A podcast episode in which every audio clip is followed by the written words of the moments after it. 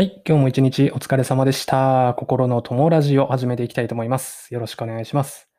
はい、今日もですね、一本、うんニュースをちょっとご紹介したいなと思うんですけど、今日もね、あの、おおもろいなこれっていうニュースが一本ありました。えーいきなりですけどね、あの、コカ・コーラ社ってあるじゃないですか。うん。あの、コカ・コーラが出してるレモンサワー？あれが爆売れしてるって皆さん知ってました？僕ね、お酒全然飲まないというか飲めないんで、うーん、お酒のこと全然詳しくないんですけどね。コカ・コーラがレモンサワーを出してたみたいなんですよ。うん、うんと、商品名言っちゃうとね、こだわりレモンサワー、レモン堂ってやつ。多分コンビニとかにも置いてるんじゃないのかな。そういう感じで出てて、まあこれがね、結論から言うと、うん、要は、並みいるアルコール飲料を出してる会社がいる中、まあいわゆる後発、後発でね、ポコッと出てきたレモンチューハイが爆売れしてると。まあそういうニュースがあったわけなんですね。うん。で、実はこれコカ・コーラって、まあ皆さんご存知の通り、あの赤ラベルのね、めちゃくちゃうまい清涼飲料水で名を馳せたブランドっていう感じじゃないですか。ね。あの、ジュースの王様といえば何って言われたら僕はね、コーラって答えるぐらい。まあそのぐらいの認知度ですよね。うん。こんな田舎でもコーラは出回っててね、僕も、あ、なんかちょっとすげえ飲みたくなってきたんで、このラジオ終わったらコンビニ行こうかなみたいなね、感じで思ってますけど、まあそんな感じで名を馳せたコカ・コーラがね、まあアルコール飲料に手を出したのは、アルコールのその業界に手を出した、参入したのは、これがね、実は初らしいんですね。うん。で、なおかつ、このレモン堂っていうブランド名、そのレモンサワーの一品のみ、一点集中で、うん、商品を出して、まあ結果としてそれがね、爆売れしてるというわけなんですよ。もちろんね、あのトップの、あの、アルコール専門でやってる会社とか、アルコールをもう昔からどんどんどんどんいっぱい出してる会社とかね、あの、サントリーとかキリンとかですよ。まあ、その辺からするとまだね、規模的には小さいんですけど、まあ、それでもね、もうとんでもないぐらい売れてると。一つのブランドでこんだけ売ってるのはすごいですね、なんていうニュースがあったわけなんですね。うん。で、なんでじゃあこれ売れたのっていう話なんですよ。レモン堂がコカ・コーラから出てるっていうのなんて多分しっかり見ないとわかんないと思うんですね。うん。なんですけど、まあしっかり売れてるんですね。このいきなりね、後発で始めたこのレモンチューハイ？レモンサワーっていうんですか？うん。これ一本でポコッと出してポコッと売れちゃうっていうのはやっぱコカ・コーラ社ってすごいんだなと思うわけですよ。うん。でね、まあなんでじゃあそんなに人気が出たのかなっていう話を、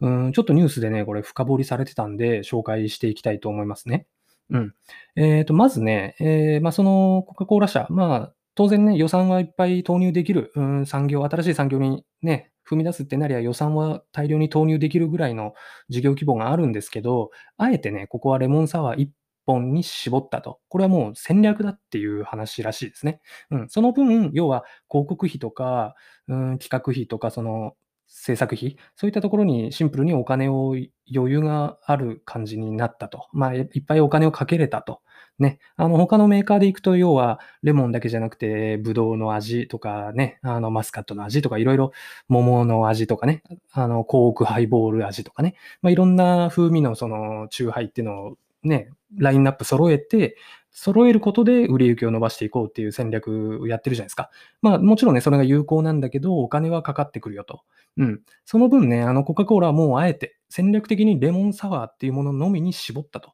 うん。で、まあ要は、このレモンサワーはうちから出してますっていう、そのマーケティングですよね。要は、ブランディングをするための制作費、うん CM 費とかね、そういうところに力を入れたっていうのが、まあ一つ要因になってるという話でした。うん。で、まあ、ここがね、僕面白いなと思ったんですよ。あの、まあ、これね、多分、マーケティング詳しい人からすると当たり前なんだよっていう話だと思うんですけどね。まあ、このレモンサワーをどういう層の人に売るのかっていう、いわゆるターゲットですよね。それを、まあ、がっつり絞ったという話なんですよね。うん。で、このレモン堂はどの年代、どういう人の、うーん、購入を狙っているのかっていうところを、うんニュースにちょっと載ってたんですけど、ごめんなさい、ちょっと待ってくださいね。えっ、とね、そう。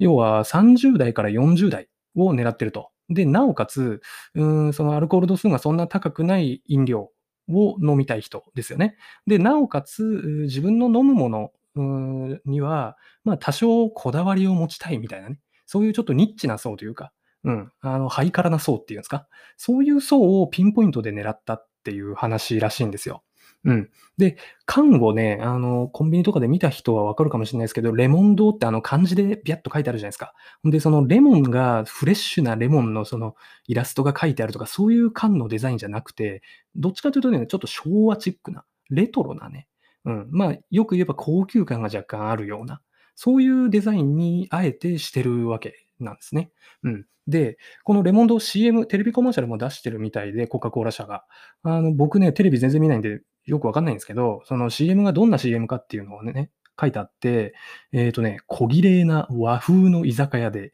女性が一人落ち着いてチューハイを飲むという CM って書いてあるんですよ。まあ、要は、うん、ちょっと自分の飲むものにこだわりを持って、えー、購入したい層みたいなのに刺さるように、あえてね、そのなんつうか、フレッシュさとか、うん、いわゆる爽快感とか、レモンが弾けるみたいなね、そういうのは一切排除して、うん、女性が、うん、ね、しっとりと、うん、飲んでいるという、そのちょっとハイブランド感をあの、追求した CM を出したという話。で、これが結果的に狙った層にピンポイントで受けて、うん。で、売り上げが伸びたと。あ後から入ってきたにもかかわらず売り上げが伸びたと。まあ、そういう結果につながったっていう分析をね、この東洋経済がしているということなんですよね。うん。で、これやっぱ勉強になりますよね。要はね、何が言いたいかっていうと、コカ・コーラっていうほどの、まあ、誰もが知るブランドでさえ、万人に好かれるものではなく、特定の層に好かれるものをターゲティングして、うん、商品、サービスを出していると。まあそういう事実ですよね。なんで、まあ僕らもね、あの副業やったりブログ書いたりとかいろいろね、やってて、何かお金を稼ぐってなったらそのお金を出していただけるターゲティングが必要じゃないですか。うん。それをね、やっぱある程度明確に自分の中で絞ってね、うん、こういう人を、うん、僕はこういう人に何か提供したいんだとか、こういう人の、うん、悩みを解決したいんだとかね、やっぱそういう、うん、基本的なことなんでしょうけどね、やっぱターゲティングっていうのは大事なんだなってすごく思いましたね。うん。でね、もう一つ、これね、私生活でもすごくやっぱ、あの、同じことが言えるなって思うんですよ。っていうのはですね、やっぱ世の中見てると、まあ、僕は最近ちょっと最近はね、あの会社では頭おかしいキャラで売っちゃってるところもあるんで、まあちょっと例外 なんですけど、まあ、世の中ね、会社でいろいろちょっと消耗したり悩みを抱えてる人っていう姿を見てるとね、うーん、なんていうか、全員にやっぱ好かれようとしてるっていう人多いですよね。うん。でね、コカ・コーラでも、コカ・コーラでも、あの、ターゲットを絞ってあの、やってるわけですよ。うん。コカ・コーラですよ。コカ・コーラ飲んだことない人なんてほぼいないじゃないですか。うん。なんですけど、同じど田舎で働く会社員の一人、たった一人の人間が、うん、それ、ね、そんなコカ・コーラでさえ絞っているターゲティングをね、ま、間口を広げて全員に好かれようとするっていうのはね、やっぱそもそも無理があるなと、うん、思いました。で、あの、もちろんね、別に会社で働く時にその商品を売るとかブランディングとか関係ないって思うかもしれないんですけど、うーん、そうじゃなくて、えっと、要は自分のその幸福度の問題ですよね。全員から好かれようとして全員にいい顔しちゃうと、逆にね、あの、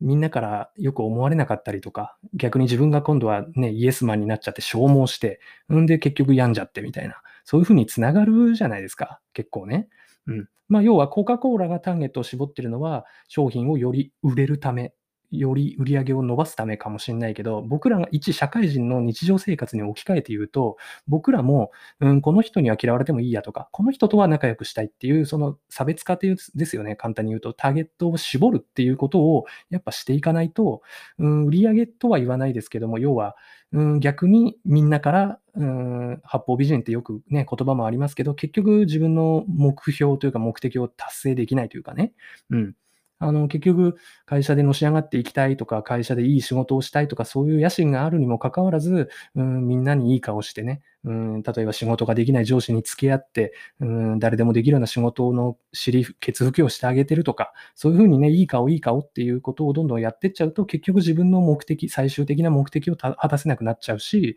うん、まあね、もっと言うと、まあ、その、嫌われたくないとか、そういう思いが強すぎて、ね、頑張りが空回りしちゃって悪循環になっちゃったりとか、で、その結果メンタルを病んじゃうとかね、うん、そういう人がやっぱ多いかなって思ってて、もちろんね、僕も過去そうだったことがやっぱあって、